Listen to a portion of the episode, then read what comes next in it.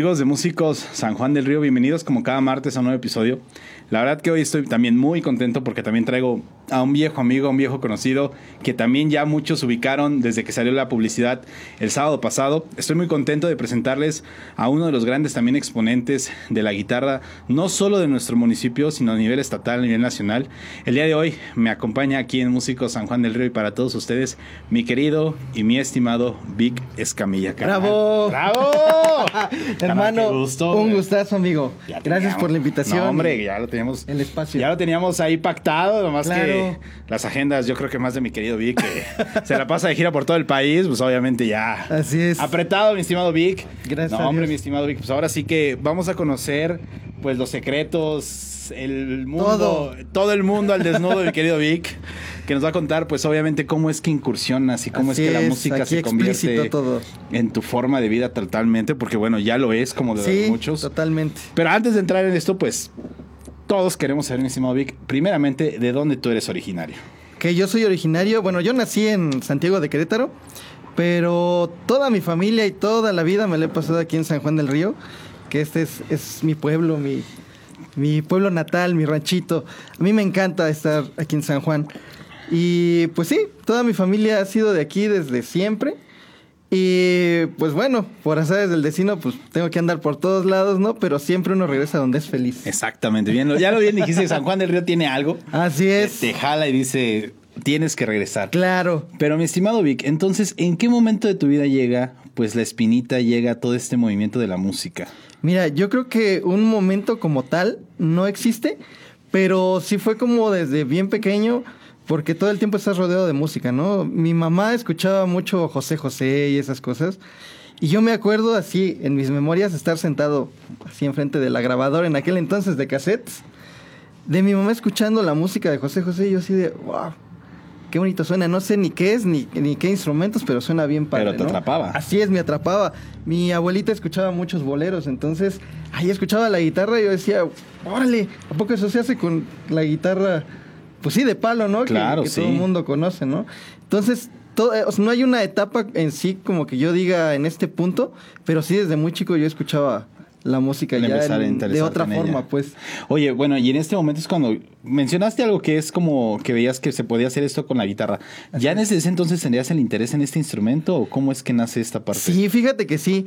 En los videos que salían entonces en siempre en domingo, que era un programa Sí, cómo no. viejísimo con Raúl Velasco, yo veía a, a los cantantes, a los grupos que traían sus músicos, y yo veía específicamente al guitarrista. Decía, wow, no, pues trae buena pinta, se ve chido, suena bien padre, ¿no? Entonces me enfocaba mucho en eso, ¿no? Yo no sabía, por ejemplo, cómo es que una guitarra sonaba con la distorsión. O sea, yo nada más decía así como que, güey, suena diferente, pero no sé cómo, ¿no? O sea, ¿qué, qué hará, no? mi Para- guitarra no suena así, ¿no? Ok. Entonces fue como en, en ese punto. En MTV también veía pues las bandas de rock de aquel entonces, Guns N' Roses, Pearl Jam, todo eso. Y este, y pues bueno, también los ves y wow. ¿no? Empezando por Slash. Sí, claro, que fue influencia. rockstar. Sí, creo que de, decimos Rockstar y luego lo primero que se tiene es Slash, es. ¿no? A la cabeza. Así es. Interesante. Oye, pero entonces en casa había una guitarra. Sí, mi tío tenía una guitarra, no se dedicaba al 100 a ello, pero ya sabes, ¿no? Empezaba en sus clases, le gustaba, entonces ahí, bueno, esa es otra parte, ¿no? Que a los, que fueron como 12 años que entré a la secundaria, él me empezó a enseñar con la guitarra acústica. O sea, fue hasta la secundaria. Así es. En secundaria ya fue cuando agarré la guitarra ya bien, que dije, este es sol, este es do, este es re. O sea, pero realmente tú fuiste el que le dijo, tío, quiero aprender. O Sí, sí, sí, sí. Yo le dije, oye, tío, ¿me puedes enseñar? Porque yo lo veía así que tocaba, ¿no? Entonces él me empezó a enseñar mis primeros acordes. Los circulitos. Así es, esos son los buenos. Oye, bueno, bien sabido que en la secundaria pues todos cambiamos de, Claro. de ahora sí que de lo que escuchamos y ya es como nuestra propia identidad. En ese momento, ¿qué música empezaste a escuchar más? O sea, ¿qué empezó a permar más en ti? Yo creo que en la secundaria eran los boleros. O sea, porque eh, tengo un recuerdo también de cuando hacía mis tareas, porque iba en la tarde en la secundaria. Ok. Entonces en la noche hacía mis tareas y ponía la grabadora de mi abuelita. Y entonces ahí los boleros, ya sabes. Los trillos, todo eso, suena y suena. Entonces me gustaba mucho, me gustaba mucho, mucho, mucho. Entonces empezaba a sacar la- las canciones de bolero. Bueno, ahí, ahí es otra parte, mi estimado Vic, porque bueno, Pues tal vez ha sido algunos ayeres, no vamos a decir cuántos porque no vamos aquí. Aquí nada, no, no vamos a decir edades. Pero obviamente hay un momento en el cual pues no había YouTube. Así es, No había, ese era el no momento. había el internet, entonces ese era el momento. Para ti, ¿cómo era este trabajo de sacar las canciones? ¿Te pegabas y a de oído? Sí. ¿O el guitarra fácil, que también venía del todo? De todo, ¿eh? Eso es otra parte, ¿no? Que en ese momento, en los puestos de periódicos estaba el guitarra sí, fácil, como ¿no? no, todavía hasta la fecha. Así es. Entonces yo creo que ahí iba, compraba del artista que me gustaba y empezaba, ¿no? A, a medio tocar. Obviamente ahí no ven, vienen los requintos ni nada de eso, ¿no? Los solos. Pero sí vienen los acordes, entonces medio suena. Entonces pues ya empezaba yo así de, a ver, este sí suena, este no suena. Entonces ahí como, metiéndole, ¿no? A ver, ¿dónde en, en ensayo y error? ¿En dónde estudiaste la secundaria, mi estimado? La secundaria fue en la Antonio Caso. ¿Llevabas clases de música ahí? Sí, sí, con el maestro Abraham Cabello. También él era grande músico y este él fue el que me enseñó los boleros, de hecho. Entonces, con él aprendí. O sea, fuiste ahí justamente ya caminando Así en esta es. parte. Ajá. ¿Llegaste a armar algún grupo o perteneciste a algún grupo en ese momento? Fíjate que en ese momento no, pero ya me empezaba como a llamar la atención demasiado porque de hecho mi profesor Abraham Cabello, con él tengo una gran amistad por eso. Porque en la secundaria como que era, bueno, desde que agarré la guitarra fui clavadísimo en eso, ¿no? o Entonces, sea, ya no la soltaste. Día y noche me la pasaba ahí. De hecho, en la mañana platicaba con mamá, ¿no? Que dice, ay, mi hijo, que, porque le platiqué de la entrevista, me dice, mi hijo, qué bien, y que las giras, y que esto y lo otro. Le digo, ¿y te acuerdas cuando llegabas a las 12 de la noche? A ver, hijo, ya duérmete, que ya es tarde, que no sé qué. Sí, las y te regaña, sí, ¿no? la mamá sí, me consta. Pero me la pasaba todo el día, todo el día con la guitarra. Entonces, pues mi maestro veía eso, ¿no? Mi maestro Abraham Cabello, que le mando un saludote. Y este. Y él me decía, oye, ¿quieres aprender más? Pues este. Pues en alguna hora libre o así, vente y, y te doy algunos tips o te dejo más tarea y así. Entonces Wow. empecé muy clavado en eso. Y bueno, entré a concursos en, en la secundaria de, de ese tipo de música, De ¿no? Con los talento y toda esa onda, todo sí, eso, cómo no. Y pues siempre ganábamos, ¿no? Eso, eso como debe de ser, como debe Sí. ser. ¿Pero cantabas o te juntabas No, con me más? juntaba con más, más chicos que, que hacían ahí el show. Había una chica en la secundaria que se llamaba Cristel, que ahorita anda en la ciudad de Querétaro, es, es soprano me parece. Ella cantaba, entonces ahí hacíamos como el ensamble. Fíjate, qué Así curioso, mi es. estimado Vic. Bueno, entonces, ahí viene la pregunta del millón. ¿En la secundaria te interesó la guitarra eléctrica? Sí, sí me interesó porque un amigo llevaba una. Ok. Así de, ah, a ver tu guitarra. Obviamente, pues no tenía efectos ni nada, ¿no? Pero sonaba y sonaba diferente. Entonces, y se veía diferente, Sí, que también fue así como de, wow. Nunca me pensé yo agarrar una a esa edad, ¿no? Y, y verla de cerquita, que era así como. Pues es "Oh". que realmente antes ver instrumentos sí era así como de. Oh. Sí, sí, sí, porque como dices, no había tanto, este, tantas redes para comunicación, ¿no? Como el YouTube, que ahora puedes ver lo que sea Sí, claro, y encuentras al lo que sea. alcance del dedo, ¿no? Entonces, pues sí, un, un amigo la llevó y ya yo dije, órale, wow, yo quiero una de esas, ¿no? Pero pues obviamente no te daba el dinero en ese entonces. Sí, y como muchas quiera. Entonces yo seguí con mi guitarra acústica, sacando solos ahí, que ni alcanzan los trastes, pero ahí andaba. Pero ahí vamos haciendo el, el intento. Sí, Duras la secundaria con toda esta parte Así es. de los boleros, educándote, Claro. aprendiendo más y más y más. Llega la prepa. ¿A dónde te fuiste, mi estimado Vic? en la prepa estudié en el COVAC 10 de San Pedro. Ok. Ahí estuve. Eh, de hecho, bueno, en la secundaria conocí a, a un músico que estuvo aquí en San Juan mucho tiempo, que se llamaba Ricardo Anaya, que él era tecladista este, y estudiaba en el conservatorio. Entonces, de ahí también, pues fue como que, ay, a ver, él me platicaba, ¿no? Es que hay una escuela de música donde, pues, se haces la prepa, ¿no? Prácticamente, la secundaria y todo, y así de, el bachillerato musical se le Sí, llamaba cómo entonces, no, ahí en el concert. concert. Entonces ya me platicaba de eso y yo decía, wow, entonces sí hay carrera como tal de música, ¿no? O sea, O sea, sí. sí. se puede vivir, pero en aquel entonces ya sabes, o sea, era así como algo que, ¿Cómo? que nada, a todo el mundo le decías y se reían de ti, ¿no? Sí, no, de- claro. Inclusive mi mamá me decía, oye, hijo, pues no manches, ¿no? Sí, o sea, Te vas piénsalo a bien. estudiar bien, ¿no? La Sí, típica. la típica, ¿no? Así es. Sí, sí me y entonces, pues yo me empezaba a juntar mucho con él por esa situación, ¿no? Que yo decía, bueno, si es una carrera, pues yo quiero estudiar eso, ¿no? Y en la, en la prepa, precisamente, yo le decía a mi mamá que yo no quería estudiar la prepa. Que yo quería ya irme al conservatorio o a estudiar música o así. Ya, y me ya. dijo, no. A la prepa. A la prepa, órale. Ok. Y bueno, ahí conozco al profesor de los Sánchez, a este Rogelio, En paz descanse el maestro. maestrazo Rogelio. Eh, al maestro Rogelio y él me, me empieza a, a enseñar más cosas en la preparatoria. Ok. Entonces, pues es un mundo, ¿no? O sea, aprendes unas cosas en la secundaria, conoces más músicos y ya sabes, todo es un aprender todo el tiempo. Siempre estás en constante. Entonces, con él ya empecé a armar grupos ya con guitarra eléctrica, batería, bajo, ya un, Pero en ese momento ya te compraron una guitarra. No, allí en el Covac conocí a un amigo que tenía guitarras. O sea, él, su- sus, sus papás le compraban guitarras y pues ya me prestaba una, ¿no? Así ya empezábamos. Tocábamos así como urbano, como punk, como ese tipo de onda. Toda esa onda, sí, ¿no? claro.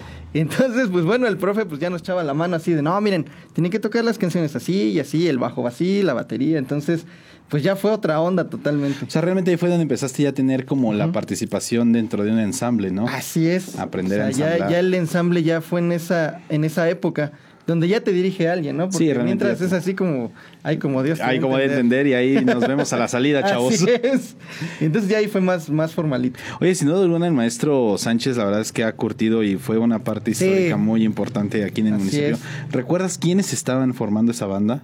Sí, mis amigos los gemelos Sandoval, No, mi querido Eddie Tonito. Eddie Toño ahí andaban con, conmigo. De hecho, veíamos a su hermano, este Mario Sandoval. Ma- Mayito, ¿cómo A no? Mayito ahí tocar, porque llegábamos a su casa a tocar. O sea, llegamos a ensayar y todo. Y ellos terminaban de ensayar en ese momento. Entonces nos quedamos en la puerta así de, órale, tocan bien padre. Y aparte traían la greña súper larga. Ah, sí, cómo no. no. Y nosotros así de, "Ah, queremos hacer eso también. Rockers totalmente, Así sí, es. sí, sí. Y ahí andábamos con ellos, ¿no? Los veíamos tocar y todo ese show. Y de hecho con ellos, pues fue que, que empezamos a entrar a los lugares de aquí de San Juan a tocar. O sea, ya empezaste a girar desde la prepa. Así es. Sí, ya cuando hice la banda con ellos, empezamos ya a, a verlo más en la onda. Bueno, ni sabíamos que era negocio, ¿no? Pero lo hacíamos por gusto. Y su hermano, de hecho, Mario, nos decía, oye, mira, tenemos que ir nosotros a tal lado a tocar, pero este, ¿qué onda? ¿Nos cubren? Nosotros sí, pues encantados, ¿no? Ni sabíamos que nos iban a pagar, ¿no? Así de, Sí. ¿a poco les pagan? Tampoco les pagan a ustedes, chavos. Sí, sí, Sí, sí. eso fue al final, ¿no? ¿Tenía nombre la banda? Sí, me acuerdo que nos llamábamos Cuerdas Rotas. Cuerdas, Cuerdas Rotas, fue ese, ese grupo, con los Sandoval. ¿Nada más eran los tres? Eh, sí, eh, nosotros tres, mi amigo el que me prestaba las guitarras, que él tocaba la otra guitarra, y un vocalista que ahorita ya no se dedica tanto a- al rock, pero tiene un coro de la iglesia aquí en la parroquia que se llama Ricardo Sabino. ¿Cómo no? Entonces, Sí, sí, él, sí, él cantaba. Entonces, como que armamos ese grupito y ya nos movíamos en todos los antros de ¿Y San qué Juan. tocaban?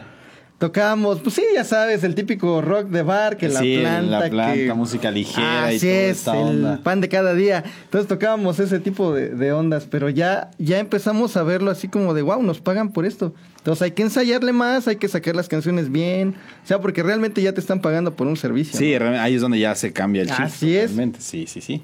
Entonces, pues yo me acuerdo, ¿no? Llegaba, yo iba también en la tarde en la prepa, junto con los Sandoval.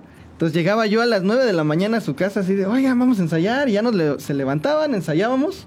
Y en la tarde a la escuela. Y a ensayar más con el maestro Con el Rogelio. maestro Entonces Rogelio. todo el día también nos la pasábamos en esa Música, música, Regresábamos y en la noche le dábamos otra ensayada. O sea, Así es. casi 24-7 estar metido en la música con el Sí, grupo. todo el tiempo ahí. Y los fines tocar. ¿Cuánto duró ese grupo? ¿Toda la prepa? Sí, sí, toda la prepa duró. Ya, ya sabes, después de la prepa, pues ya cada quien se va Sí, empiezan a hacer cada a quien su camino, ¿no? y pues ya no se puede tanto. Pero sí, toda la prepa estuvimos ahí juntos en, Wow. en el rock and Me roll. imagino que fueron también salieron algunos integrantes entrando otros o siempre se mantuvo la misma alineación. No, fíjate que siempre nos mantuvimos. Siempre, siempre nos mantuvimos nosotros. Y hasta la fecha, hace poquito fui a un show con, con Eddie. Con Eddie Sandoval y Mayito. De su disco original. Sí, sí, sí, cómo no, de Entonces, afasia. este, ahí hice unas pequeñas colaboraciones con la Qué guitarra. increíble, fabuloso, mi estimado. Oye, bueno, llega hasta el punto clave donde pues obviamente se viene una decisión muy fuerte, me imagino para ti, que era ahora sí que decidir profesionalmente Así es, a dónde le voy a tirar, ¿no? claro. ¿Te aferraste? Sí, totalmente. O sea, sí fue un- una lucha de poder con mi mamá. Que, pues digo, al final, pues todos pasamos por eso, ¿no? Así sí, de- sí, sí, sí. Prácticamente me dijo, a ver, vas. A ver si es cierto, ¿no? O sea, al final sí te dio la luz verde para seguir. Sí, sí, sí, sí, pero ya fue así como por mis propios medios, porque de hecho salí de la prepa y me quedé un año sin estudiar para juntar dinero para irme a, a Querétaro, de hecho, porque Sí, aquí no había escuela, aquí de, no había música. escuela de música. Así es, entonces lo más cerca era Querétaro y no al conservatorio, porque yo me acuerdo que llegué a preguntar al conservatorio y ay, canijo. Sí, sí, sí, sí, es otra onda ahí. Las clases onda. de piano carísimas y casi así como que cada cosa costaba diferente, ¿no? Entonces, pues dije, no me alcanza, entonces, ¿qué, qué hago, no? Entonces conocí a otro amigo en el grupo La Granja, porque ahí toqué también. Con ellos estuve, de hecho, desde los 15 años en La Granja. A los Ok, 15 años ¿quiénes entré con estaban ahí? Estaba, pues, el maestro Zamarroni, que era el vocalista. ¿Cómo no, cómo no, Zamarroni? el famosísimo Flautas en la batería. En la batería. Este, Martín González, En el bajo. bajista. Entonces ahí andábamos, ¿no? No recuerdo, quién más, pero ahí andábamos en, en ese entonces. Andaban, pero ya empezaste a girar. Entonces estabas con las dos bandas, con cuerdas Así rotas es. y con la granja. con o sea, si un fin no había con uno, era con Así el es. otro y así te ibas campechaneando. Claro, ahí andaba con ellos. De hecho, con la granja, con ellos entré a los 15 años. O sea, Entonces, antes bien- todavía. ¿Quién te llamó ahí? Eh, Enrique Zamarroni. Él te contactó y te dijo. El maestro "Vente". Zamarroni fue porque tocamos en, en una feria, toqué con, con un grupillo y me vio, entonces me dice, oye, ¿no te interesa integrarte al, al grupo? Y yo, pues sí, pero ¿cómo no? O sea, no sabía ni, ni cómo, ¿no? Pero sí. Así es. Entonces le digo, no, pero es que no tengo guitarra eléctrica, no, no tengo así como, como equipo. Me dice, no, es que acá tenemos todo, tú nada más llegas con las canciones y tocas, ¿no? Entonces, pues bueno, me audicionó un miércoles. Vine buscando cobre y encontré oro. Así es. Entonces me audicionó un miércoles, me dejó algunas canciones y me dijo, sí, ya estás dentro, ¿tienes disponibilidad? Sí, órale. Entonces, ay, desde ahí te digo, yo, yo veía así como, "Buah, te pagan por esto, ¿no? Entonces, Sí, se debe de poder más, ¿no? Ok. Entonces, de hecho, cuando yo entré a trabajar, que te digo, de, de ese lapso de la prepa a la universidad, pues yo entré a una empresa, o sea, así como de obrero, a trabajarle para ganar dinero. Entonces, trabajaba así un buen, llegaba mi semana y me daban 500 pesos y yo, En la madre. ¿es neta?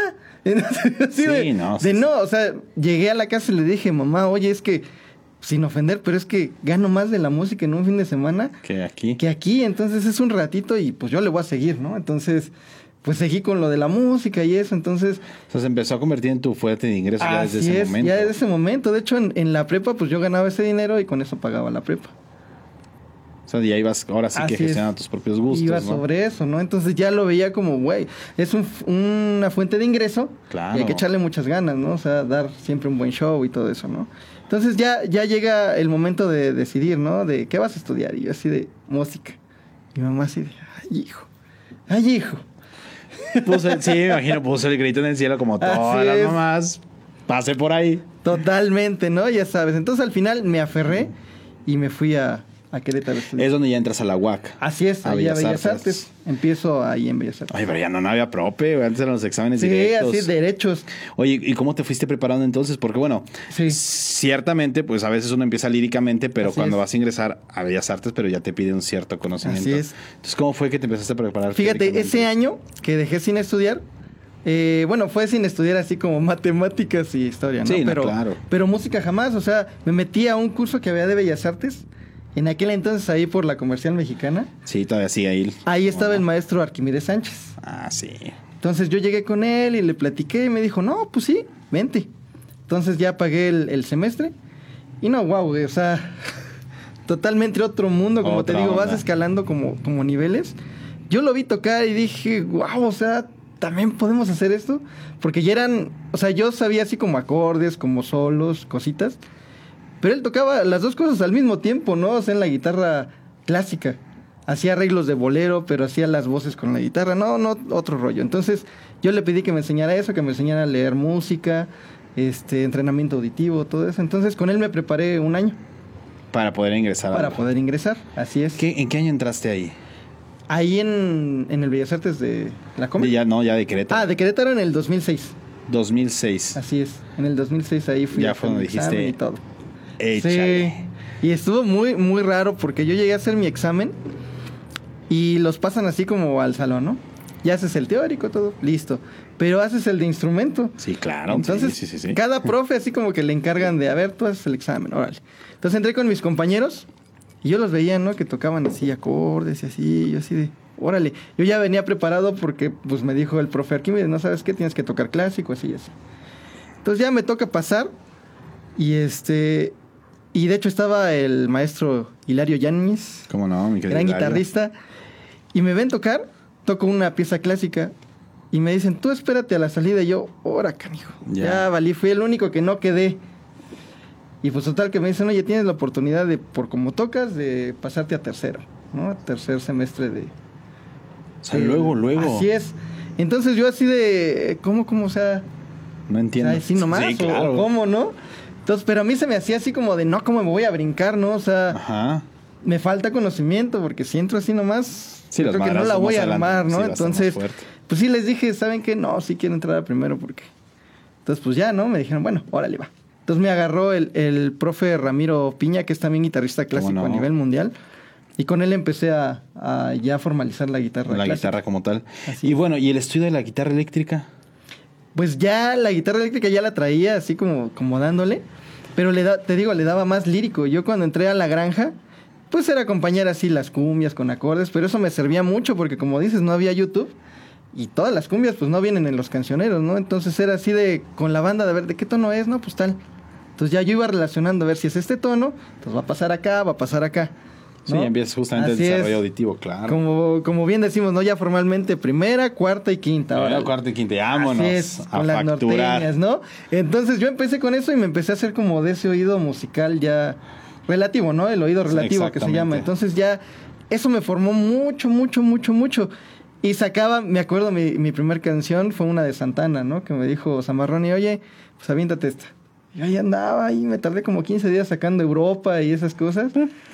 Ajá, pero me le echaba todos los shows y todos así de, Ah, no, ¡Órale! es que tocar ¡Órale!". Europa, yo creo que en ese momento era así, wow, tocas Europa. Sí, ¿no? Entonces fue como, como mi fuerte, ya conocí a Santana y dije, no, hombre.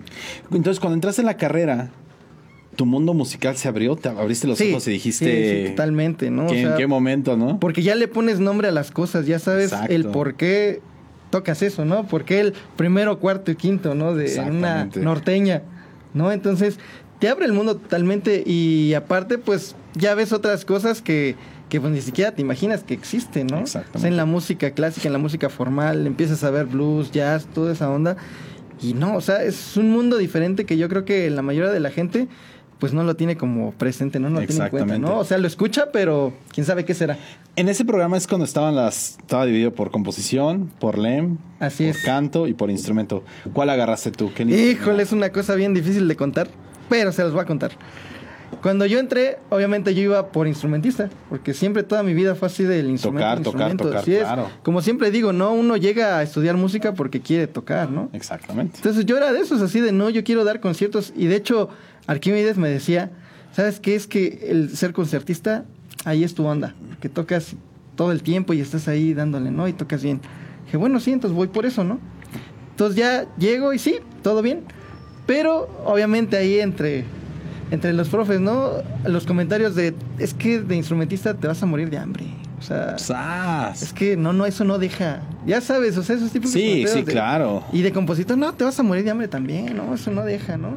Entonces ahí la única opción era como LEM. Sí, el- como eh, educación musical, ¿no? Educación, claro. Entonces ahí era de, no, es que ahí está el varo, ¿no? Y yo así de, chin, es que, pues yo pensaba en mi mamá mucho, ¿no? Yo decía, si me aviento por acá y luego no funciona y Sí, va a ser con el reproche me de va a crucificar. Sí, claro. ¿No? Entonces yo dije, bueno, entonces vámonos por este lado, ¿no? Entonces me fui a educación musical. Así es. Ok. Pero toda la carrera, eh, me acuerdo cuando entré a la clase de psicología, porque nos daban psicología Sí, en ese cómo no. entonces, A mí me tocó. llegué tarde a la clase y yo así de, maestro, ¿me da chance de pasar? Y se me queda bien así como de, de sí, pero ¿qué? O sea, ¿a poco tú eres LEM? Y así de, sí, maestra. Me dice, no, es que tienes todo el perfil de instrumentista, entonces, ¿Qué onda? pues sí, cuento contigo, ¿no? Y tus decisiones. Y todo el tiempo era así, ¿no? Así como, me veían como el instrumentista que está estudiando educación musical. Educación musical. Así es. Qué chingón, estimado Vic. Oye, pues yo creo que ya se llegó el momento en que la gente pues pueda ver tu talento, pueda ver en acción. Claro que sí. ¿Qué onda? ¿Nos vamos con, un gusto. videito? Claro que sí. Órale. Pues amigos, no se despeguen que esto está de maravilla aquí con mi querido Vic y ahorita regresamos para todos ustedes. Regresamos. aquí A Músico San Juan.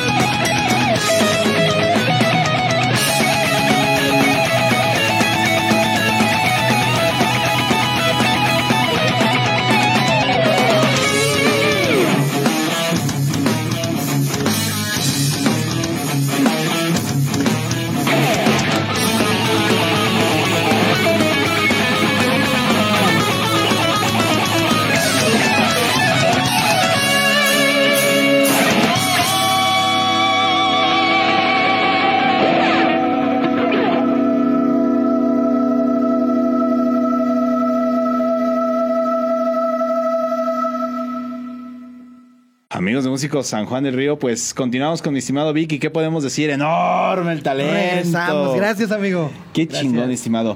Bueno, a ver, recapitulando. Estábamos ya en la etapa de la carrera. Ahí fue donde Así yo te conocí, ahí fue donde Claro. nos conocimos.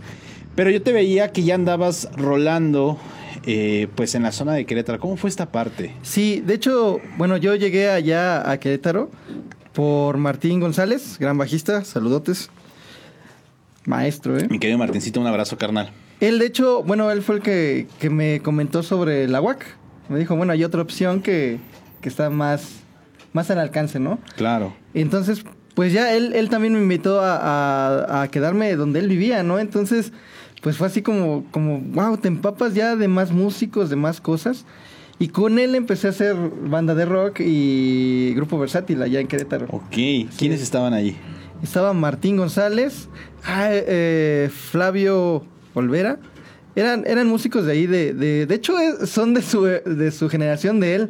Porque venía más, más arriba. Así es. Sí, sí, sí. Entonces yo, yo iba entrando y ellos ya casi iban saliendo, ¿no? Entonces fue así como que, bueno, pues tocas, órale, va, a ver, a ver qué tal. Qué tal funciona, ¿no? Entonces, pues creo que sí funcionó un, un ratote, ahí estuvimos en esa... Oye, ¿y cómo veías la escena? Pues tal vez estabas muy acostumbrado a la escena local, San Juan Así del es. Río, y cuando brincas a Querétaro, ¿qué onda? No, pues sí es otra onda, ¿no? Ves a, a grandes músicos allá, inclusive en, en la carrera, pues ves chavos que tocan pues súper guau, ¿no? Y dices, wow, sí tengo la vara alta, ¿no? Ves a los demás arriba y dices, no, pues La vara está más, más, arriba. ¿no? Sí, sí, sí. sí. Y entonces ya sa- sales a los bares de allá y también ves músicos ya, pues sí, más, que tocan más que los de acá, ¿no? Y dices, wow, pues está más chido, ¿no? Y así te vas, ¿no? Pero pues, ya sabes, luego se van nivelando las cosas, ¿no? Entonces, yo ya conozco también a, a otro de mis maestros que se llama Johnny Dubel, que es guitarrista, gran Sí, sí, sí, guitarrista. sí. Y pues bueno, lo veo y digo, uff, uff, ¿no? O sea, yo quiero hacer con la guitarra eso, ¿no? Entonces te vas empapando de más músicos. En el versátil que te platico, con ellos, pues andamos también en todos lados, ¿no? Así de tocando en fiestas, bodas, tal.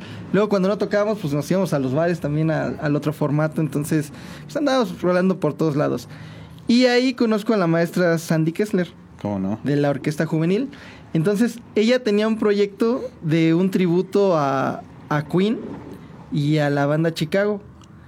Entonces también me ve y, pues nos invita, ¿no? Así de, ¿qué onda quieren? Claro que sí. O sea, ¿fueron la banda que oficial también? Así es, así es, con ella hicimos todo eso. Entonces ya fueron festivales más grandes, ¿no? Ya en escenario más pro y todo eso con la orquesta y yo así de, wow, qué chido suena esto, Chido. ¿no? Entonces, pues ya ahí era así como de, de acordes más, más complejos, solos más complejos, ¿no? Y aparte acoplarte con la orquesta, ¿no? Que ya no es así como, como de, "Ay, como vamos con la batería y Sí, eso, ¿no? no, ya es así de, órale, con el clic, vámonos. Con la dirección de la maestra, ¿no? Entonces, me voy formando como en todos esos ámbitos, ¿no? Como siempre digo, o sea, no me encasillo como en un género musical. Sí trato de escuchar todos los géneros, de tocar lo más posible varios para poder encajar en cualquier. Sí, claro, la musical, versatilidad ¿no? del músico tiene Así que es. estar siempre a la orden del día, porque no sabes en qué momento te va a llegar un hueso Claro. o la invitación a un proyecto y que digan, es que no, no está preparado o siento que no lo voy a dar. Sí, es todo, todo De hecho, ustedes me ven muy rockero, ¿eh? Pero las cumbias me salen de uff. Como un verdadero convenchero. Así Eso, es. estimado Vic. Oye, ¿cuánto dura este proyecto? ¿Cuánto dura Kessler? Ah, bueno, porque le pusieron, Sí. le pusieron ¿Qué el nombre, el nombre de la maestra. de la maestra de la banda. Así es, ahí estuvimos. Yo creo que toda la carrera ahí anduve con ellos. Cinco toda la, la carrera anduve con ellos girando. Qué fregón. ¿Te invitaban otras bandas al Palomazo, al sí, Hueso? sí, pero siempre así como de, no, yo estoy con ellos y pues ahí andamos, ¿no? Me iba bien, entonces no era como que volteara a ver. Para otro lado. Así es. Bueno, y termina la carrera y ¿a dónde vas? Cuando termina la carrera ya fue así de, ¿y ahora qué voy a hacer, no? Es, ¿Qué es la sigue, no? es la típica pregunta, es decir, bueno, ¿y ahora qué, no? Sí, así de ya termina y ahora qué sigue, ¿no? Y bueno, gracias a Dios, ahí el maestro José Luis, de- director de, de Bellas Artes de aquí de San Juan. Sí, cómo no. Él estaba eh, en un colegio que se llama el Colegio Celta Internacional, él trabajaba sí, ahí. Sí, cómo no. Entonces me habla y me dice, oye, ¿no quieres trabajar en, en el Colegio Celta, así dando clases de guitarra? Y yo, sí, claro que sí. Entonces me voy y me clavo allá al Colegio Celta. Entonces ya empiezo a dar como clases, ya empiezo a, a ver así como de, bueno, ya empiezo, pues sí, a la profesión, ¿no? Y digo, bueno, entonces tengo que ir a San Juan y así regresarme acá. Entonces, no, como que no. Y empiezo a trabajar aquí en, en una banda, de hecho, que se llama Almas de Fuego. Con ellos también duré mucho tiempo. Con Orlando, Octavio, Eddie también estaba en ese entonces. Empecé a trabajar con ellos en los covers. Entonces ya fue así como de sí aquí, pero vamos a expandirnos a Querétaro, ¿no? Así como a ganar O sea, un poco más. Vamos a tirarle para allá. Así es. Entonces nos movimos para allá a tocar en, en un lugar. ¿Todavía te tocó la onda de las temporadas largas en los bares? Sí, sí, ahí tocábamos de miércoles a sábado. Y duramos como, como un año, yo creo, en ese lugar. Este. Y pues era una temporada larga, porque de hecho nosotros íbamos por tres meses. Y se terminaron quedando pero un nos año. terminamos quedando un año. Entonces, esa fue una época muy, muy padre. Y ahí, de hecho, al lado había otro bar con otros músicos que también dije, wow. ¿Qué bar era? Ay, no me acuerdo cómo se llamaba. Se llamaba. No me acuerdo. pero la banda era Zona Púrpura. Ellos, yo los veía tocar y siempre fueron como de todas las canciones igualitas, con click. Así tal cual escuchabas la canción como en el disco y sincronizaban hasta los videos. O sea, tú veías el video y iba con, la canción y todo, ¿no? Entonces yo también decía, wow, ¿cómo hacen eso, no? O sea, Ok. ¿Quiénes estaban en ese momento en Zona Púrpura? era Luis Orihuela, que era el director en la musical. batería, ¿no? Así es, en la batería.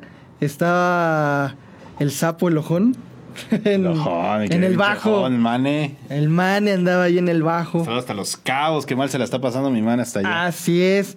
Teníamos a, a otro tecladista, no, no recuerdo ahorita el nombre, pero este estaba, estaban ellos. No, no era Jerry. No, no era Jerry, No, no Jerry. era otro que era también que tenían el bar juntos. Entonces, eran ellos y cambiaban como de vocalista, ¿no? Y este, y bueno, ellos tocaban al lado de nosotros justamente. Y un día, pues entran así al bar, los vemos eh, que están ahí parados y yo así de, ay, canijo. ¿Sentiste el nudo de la garganta? Sí. Ay, ¿qué vamos a hacer? Y pues ya, ¿no? Así, nos ven tocar, ya salen, hicimos amistad con ellos. Y entonces ya, de ahí se, se movieron, se fueron a Ciudad del Carmen, creo, a tocar. Sí, estuvieron un rato Así es, por allá. estuvieron un rato por allá. Entonces ya se desaparecieron y un buen día me escribe Mane, de hecho, el SAP. El sapo, el ojón. Me dice, oye, ¿no te interesa unirte así? Yo, no, pues sí, sí me interesa. Dice, no, pues es que está la vacante abierta, así y así, pero tendrías que venirte para acá. Y yo así de, híjole, ¿y ahora? Porque era, era eso, ¿no? O sea, dejar todo lo que tienes aquí. Sí, claro, por Para allá. irte allá. Y es el momento, yo creo que clave, en el que dije, bueno, entonces me voy a dedicar a la ejecución. Lo que siempre he querido lo voy a hacer, ¿no? Entonces Y ya... aceptas. Así es, ya totalmente eh, fui a dar las gracias al colegio donde estaba trabajando, a las clases particulares, ya fue así de ahorita no voy a poder. Y me arriesgué, fue así de órale, echamos la moneda al aire Y a ver qué vámonos, ¿no? Entonces fue así en un lapso de 15 días, me dijeron, ¿sabes qué? Tienes 15 días para Acomodar todo. acomodarte y llegar acá. Entonces ya total, me voy a la Ciudad de México, agarro un vuelo y me voy para allá. Para Ciudad del Ciudad Carmen. del Carmen, Campeche. ¿Cuánto, ¿Cuánto tiempo estuviste ahí? Ahí estuvimos como un año yo con ellos en Campeche y nos fuimos moviendo, nos fuimos a Chiapas, nos fuimos a León, empezamos otra vez así como a, a A girar. girar. Así es.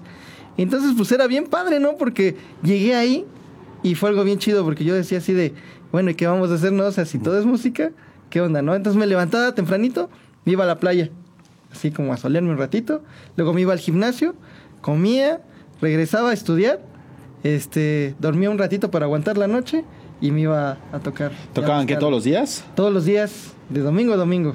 Así es. Y entonces ya era un sueldo más alto todavía. Yo decía, wow, no, pues eso está bien chido. ¿No? todo dar. Porque hago lo que más me gusta todo el tiempo, me pagan por eso y no tengo que hacer nada más, ¿no? O sea, lo disfruto bien Así chido. es. Entonces ya de ahí fue cuando, cuando decidí realmente ser ejecutante, ¿no? Ser instrumentista como lo que yo quería mi anteriormente. Oye, ¿cuánto dura, ¿cuánto dura el proyecto con Zona Púrpura? Con ellos estuve como cuatro o tres años más o menos. Con ellos, entre que íbamos a un lado a otro. Viajaban ahí andábamos. De hecho, ahí conocí, conocí a Chava Drago, el De vocalista Coda. de Coda. Y a Quique Cuevas, maestro Quique, un abrazote. Él es guitarrista, él estaba en Coda también. Ahí los conozco. Y lo mismo, hice buena amistad, amistad con ellos. Y pues empezamos a girar también en fechas que ellos tenían. Así, porque se manejaban en un formato como acústico.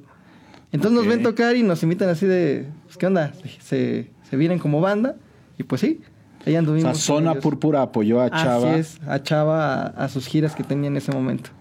Entonces estuvo bien padre porque era otra onda, ¿no? O sea, yo los veía ellos en la tele sonando en el radio Sí, además con aún. Con Tonio Ruiz, un Así es. guitarrista bestial. Entonces yo así de, wow, no, yo lo escucho cantar en vivo y otra onda, ¿no?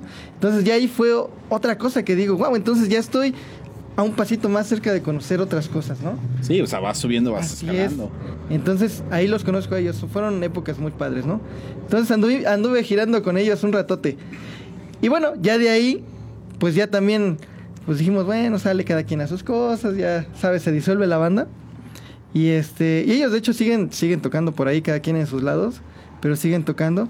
Pero yo ya empiezo a, a tener como contacto en, en eso, ¿no? De, bueno, los artistas, ¿qué onda? O sea, los de ya gran calibre, ¿no? Sí, las, las ligas ¿Qué onda con ellos, no? Entonces me dicen, es que, ¿sabes qué? Para entrar en esas ligas tienes que irte a vivir a la Ciudad de México porque ahí está todo, está centralizado, ¿no? Y yo así de, híjole, pues está muy lejos y cómo lo va a hacer, ¿no? Pero bueno, entonces O empiezo sea, a ya ir- había regresado a San Juan. Así es, regresé a San Juan y empecé como con esa espinita de ahora quiero ser músico de sesión, ¿no? Quiero estar con los grandes, quiero, quiero hacer otras cosas, ¿no? Entonces me fui allá a la Ciudad de México a picar piedra también. O sea, porque ya sabes, llegas a un lugar y nadie te conoce, ¿no? Sí, Así de, y claro. ese morrillo, ¿Cómo quién fue que sabe empezaste qué? ahí en Ciudad de México? Pues igual, agarré. Ah, pues de hecho es una historia bien, bien rara porque estaba en, en León, de hecho. Toqué con Zona Púrpura y tocó el tributo a Guns N' Roses ahí también, que es un tributo oficial a Guns aquí en México. Entonces tocan ellos y yo así de wow, ¿no? Ellos tocaron primero que Primero ustedes. que nosotros, Ok. o sea, hicieron todo el show, luego ya nosotros como para rellenar, pues tocamos, ¿no? Y ya, ¿no? Entonces empiezo a hacer amistad. De hecho, iba con Derek. Ahí empezamos a hacer amistad con el, el director musical del tributo. ¿Cómo se llama él? Eh, se llama Noé Viera. Noé. Es Noé Viera, es el director musical de- del tributo. Y este. Y bueno, empezamos a hacer buena onda, ¿no? Y empezamos a. De hecho, intentamos un tributo a héroes. Que pues así como que empezamos unas fechitas, pero también lo mismo, me decías que se me complica venir hasta acá y así. Y pues nosotros ir hasta allá también era como complicado a veces, ¿no? O sea, lo con Derek. Así es, empecé con. Derek el tributo, ¿no? Entonces así como que onda. Y él me dice, oye, ¿por qué no te jalas a tocar en el tributo a Guns? Y yo así de, pues sí, va. Y lo mismo, yo ahí estaba de segunda guitarra porque el, el que ya estaba de guitarrista, pues él se caracteriza y todo, ¿no? Con los chinos, el sombrero y todo como Slash. O sea, sí hacen también la Así es, física. todo, todo, todo, todo tal cual, ¿no? Entonces yo entro ahí de segunda guitarra y también, o sea, yo me fui de gira con ellos por toda la República y también decían, "No, esto está bien padre porque era así en avión o en carretera y estaba todo bien padre, nos daban hospedaje, o sea, todo incluido. Más aparte te pagaban, ¿no? Así como de, órale, eso está bien chido, ¿no? Emiliana íntegra. Así es, ¿no? Y pues ya, allí anduve un rato. Luego, por, por cuestiones así como de amores, me regreso a, a San Juan y dejo un ratito como esa onda. Y después me habla Noé, de hecho, el, el- el del tributo a Guantes, y me dice, oye, pues yo eh, tengo un amigo así y así que tiene el tributo a héroes, que es el tributo oficial. Y yo, órale, ¿y cómo es eso? Y me dice, no, pues es que ellos este, tienen la bendición de los héroes del silencio y Enrique Bumburi. Me dice, quiero que lo conozcas. Y yo, órale, va. Entonces voy a la Ciudad de México, me lo presenta, tocamos ahí un par de rolas. Y pues ya me dice, no, oye, ¿te interesa unirte? Y yo, sí, claro que sí. O sea, tenía la vacante abierta. Así es. Pero que de primera guitarra. Sí, de primera guitarra. Y única, porque no había dos, ¿no? Entonces era así de, de le entras y, y- y pues sí, va a estar padre, ¿no? Entonces yo le dije que sí y ya me habló y desde entonces anduve ahí con ellos también girando, pero ya fue a un nivel como más grande todavía. Que el de Gons. Así es, así es, todavía fue un nivel más grande porque pues yo dije, nah, pues sí, igual, ¿no? O sea, tienen una fecha en una semana, la siguiente, así. No, aquí era de tres fechas por semana y así de dale y por aquí. Y era en toda la República, entonces ¿Cuál fue tu primera fecha con ellos? mi primer fecha fue en, me parece que Toluca, en un lugar que se llama Kiss Lounge, que es un lugar específicamente de Kiss, ¿no? Que tiene todo el arte de Kiss, es de un coleccionista de Kiss, de hecho, es el lugar. Wow. Entonces ahí fue como, como la primera vez que toqué con ellos. Con el tributo a héroes. Así es. Y es con el que actualmente estás girando. Con ellos estoy actualmente. Y pues no, se han venido cosas que nombre con ellos, ¿no? O sea, conocer a, a los héroes del silencio en persona, tocar con ellos en un escenario. ¿Cómo, o los, ¿Cómo los consiste? De hecho, eh, bueno, el tributo ya lleva ahorita 16 años. Yo llevo 3 años con ellos apenas. Yo a ellos los, los conozco. Tenía poquito de haber entrado. Entonces me dice Pablo, oye, tenemos que preparar un show así y así, porque vamos a estar con el guitarrista de Héroes, Alan Bogoslavski, y con el baterista Pedro Andreu. Y yo así de, ¿Qué? ¿qué? O sea, ¿en serio? No, pues que sí. O sea, pero ellos iban a tocar. Así es, así es, ellos tocaron ahí los shows con nosotros, ¿no? Y así de, no. ¿Y ahora qué voy a hacer, no? Porque pues voy con los buenos, ¿no? No, Pues con los originales Así y con es. los que sí son. Entonces yo, para mí fue una presión muy grande, ¿no? Porque siempre he tenido así como el de tocar las canciones como son. Y entonces Héroes, pues, lleva guitarra por todos lados, ¿no? Y son, a pesar Sí, sí. de que son arpegios, que tú los escuchas y dices, cuando tocas los covers así de, sí sale, sí sale, nada, no hay bronca, ¿no? Ya cuando lo tocas realmente, no es otra onda, ¿no? O sea, inclusive la dirección del arpegio y todo eso cuenta, el sonido. Entonces es como muy complicado realmente emularlo. Pero lo tenía que hacer y para mí fue así como presión total. Un reto bien grande. Pero lo hice. Y no, hombre, o sea, Pedro Andreu me dijo, tú sí tocas, ¿no?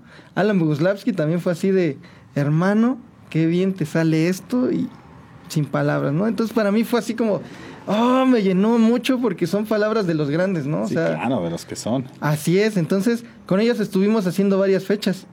Y en 2000, fue en 2020, lanzan la convocatoria del Cover de Oro, que ese es un concurso a nivel mundial que hace Héroes del Silencio al mejor cover, ¿no? A la mejor versión. O sea, cualquier persona puede concursar. Así es, cualquier persona concursa con una versión de alguna canción de Héroes del Silencio y pues la haces a tu versión, ¿no? Y ellos son los jueces, ¿no? Los jueces así de ven todos los videos, los escuchan y dan su voto, cada uno de ellos.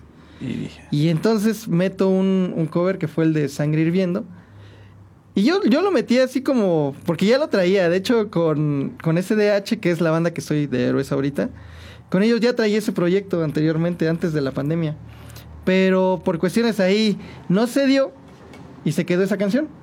Entonces en 2021 digo, no, pues cómo se va a quedar ahí si a mí me gusta un buen cómo quedó, ¿no? Claro. Entonces la meto y que le pego. O sea, me hablaron de España, yo me acuerdo que estaba formado así en la fila de la, de la vacuna del COVID, aquí en la explanada de la feria, y me entra una llamada así como rara, y yo así de... Entonces ya me fui al coche y no podía contestar porque se iba la señal y ya mandé mensaje. Y total, ya cuando llego aquí a, a la ciudad, a San Juan, me marcan de nuevo y me dicen, hablo con Mike Escamilla, y yo sí. Me dicen, no, pues te hablamos de España, así y así. Este, ganaste el concurso del cover de oro de Héroes del Silencio. Y yo así de, wow, ¿no? qué O fregón. sea, se me bajó la presión. Sí, lo, lo de, la- lo de la vacuna ahí se, Sí. se vio compensado. Ahí se fue, ¿no? Entonces, pues ya me habla, yo así de, no, pero pues cómo, no, pues sí fuiste ganador, así y así. Te esperamos en España para recoger el premio. Yo así de, Dios, hijos. hijo. No, entonces era época de pandemia y era bien difícil. De hecho, sí, sí tenía planeado ir a España, ¿no? O sea, recoger el premio y todo. Pero no, era dificilísimo viajar en ese momento. O Sí, no, pues te un montón de Horrible, ¿no? De hecho, pedían como las tres vacunas y aquí apenas llevábamos dos. Entonces, era todo un show, era un tema, ¿no? Entonces, pues ya no voy a España, ¿no? Yo así de, le digo, es que pues, se complica mucho, ¿no? Entonces me dice, no, mira, espérate, te tenemos una sorpresa. Yo, órale, va. Entonces ya me hablan después y me, y me dicen, no, es que Juan Valdivia, que es el guitarrista de Héroes del Silencio, el, el primer guitarrista, el que fundó la banda, dice, va a ir a México. Y yo así de, "Ah". y luego, no, pues que te voy a entregar ahí el, el premio, ¿no? En la Ciudad de México. Y así de, wow. Entonces lo conocí también a él, así, le tomé de la mano y me dice, no me la pongas más difícil, así como de, de ya no toques Ah. más cosas porque está canijo, ¿no? Qué fregón. Así es, entonces para mí todas esas palabras, esas cosas que han pasado, para mí me llenan un buen como, como guitarrista, como músico, porque como te digo, o sea, ya no es así como tu mamá diciéndote, mi hijo tocas bien bonito, ¿no? O Sí, sea, no, ya, no, no, no, ya son otros niveles, ¿no? Que, nivel, que como siempre digo, ¿no? En el arte, o tocas, o, o aunque digas que tienes mil títulos, Sí, no, no, no. pues no, o sea, y es eso, ¿no? Entonces, ya le pego ese cover, tocamos ahí otra vez con, con Juan Valdivia, con Alan Bukoslavski, con Pedro Andreu. O sea, vinieron los tres. Así es, estuvieron los tres en México y, y, pues para mí fue formidable, ¿no? Ese, ¿En dónde esa tocaron? experiencia. Tocamos en Ciudad de México, tocamos en Puebla. Ay, no me acuerdo la otra fecha. Fueron tres fechas que hicimos con ellos. Siempre fueron como, Wow. como el tourcito, ¿no? Entonces, ahí andamos con ellos. De hecho, el año pasado eh, fue gira en Estados Unidos. Y ahorita estamos pues viendo la posibilidad de, de hacerla en Sudamérica. eh, inclusive en España, ¿no? Entonces, Wow. ya es como, te digo, es, es, es otra onda, es eso del rockstar. Pero sin duda alguna, pues obviamente eh, son años de dedicación, años de Así picar es. piedra, años que tú mismo tuviste que tomar la decisión de atreverte Claro. a hacer, a salir, de decir me voy. Es una moneda al aire, ¿no? Y es, y es tener como la convicción de qué quiero hacer. Siempre es un arriesgue. Yo creo que a mis alumnos, de hecho, eh, siempre les digo, ¿no? O sea, les digo, yo quiero ser para ustedes el profe que me hubiera gustado tener al lado, ¿no? Que me dijera, no, mira por aquí, no, por acá, mira, haz esto, es lo otro, ¿no? Claro. ¿no? Un, un mentor, ¿no? Y es lo que hago con ellos, ¿no? Y al final de cuentas, como dices, es una decisión fuerte porque de eso depende tu vida. O sea, si la riegas, si no lo haces como lo tienes que hacer, ya le partiste el queso a tu vida, ¿no? Porque Ya vas a tener que dedicarte a otras cosas, ¿no? Al final de cuentas. Y no está mal, digo, no está mal siempre y cuando hagas música, ¿no? Pero si quieres dedicarte al 100 a esto, sí es sacrificar cosas, ¿no? Hace poquito platicaba con el vocalista de Héroes, con Pablo Vox, y me preguntaba, oye, pues si no te juntabas acá, no hacías esto, no hacías lo otro, ¿qué hacías cuando eras chavo? Y yo, pues tocar la guitarra, ¿no? O sea, me encerraba las horas tocando la guitarra. Yo me acuerdo de los cubículos de Bellas Artes, ya ves que tienen Sí, los sí, sí, espejos, el piano y todo.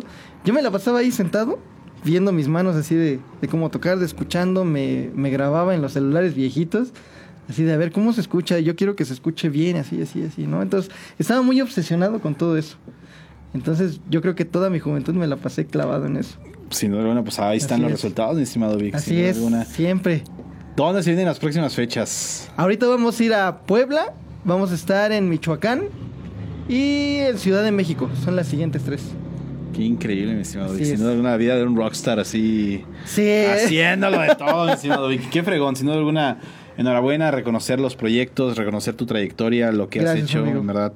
Muchas, muchas, Y eso muchas no se logra sin el apoyo del público y de la gente que siempre está ahí atrás Ah, de sí, ti, claro. ¿no? Bien lo decimos que nosotros, los músicos, vivimos de la gente, porque al Sí. final ellos son los que confían, los que pagan el show y pues de No, ahí. y eso es otra cosa bien importante, ¿no? O sea, siempre sean 20 personas, sean 10, o sean 100 mil, hay que dar un show de calidad. Sí, ¿no? el épico, el- como si fuera ¿no? el show. Yo luego, te lo- yo soy bien criticón, feo, ¿no?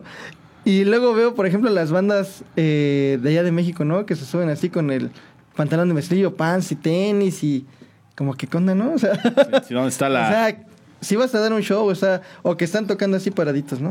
sí, que no se mueven y todo. Así, ¿no? Entonces, para mí yo creo que des- desde chico de, de los guitarristas que veía y los músicos, pues siempre eran como showmen, ¿no? O sea, así Es que también tienes que tener esa parte. Claro, entonces yo creo que eso es lo que me ha abierto muchas puertas, ¿no? O sea, de que...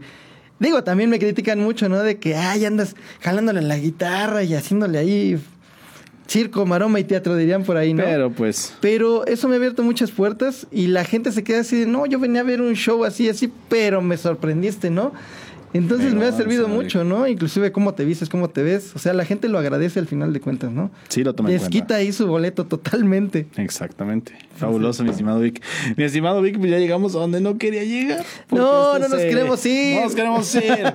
Esto se disfruta demasiado, mi estimado Vic. Así es. De- dos cosas. La primera, tus redes sociales. La gente en dónde te puede encontrar, dónde puedes saber más de ti. Pues ahora sí que ver las fechas donde vas a estar. Ok, en plataformas eh, Facebook, YouTube, Twitter, todas, como Big Guitar MX o Big Escamilla, cualquiera de las dos, ahí está, ¿no?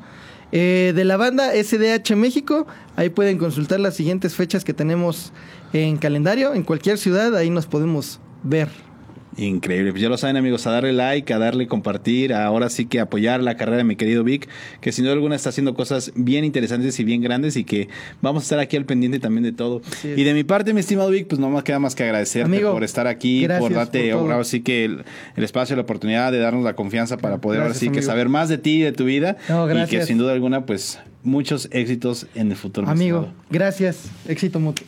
Ya está, muchas gracias, Gracias. amigo. Amigos de Músicos San Juan del Río, pues gracias por acompañarnos un martes más. Ya lo saben, que nos veremos la próxima semana aquí por el mismo canal y a la misma hora con un nuevo invitado. Así Nos es. vemos. Hasta pronto.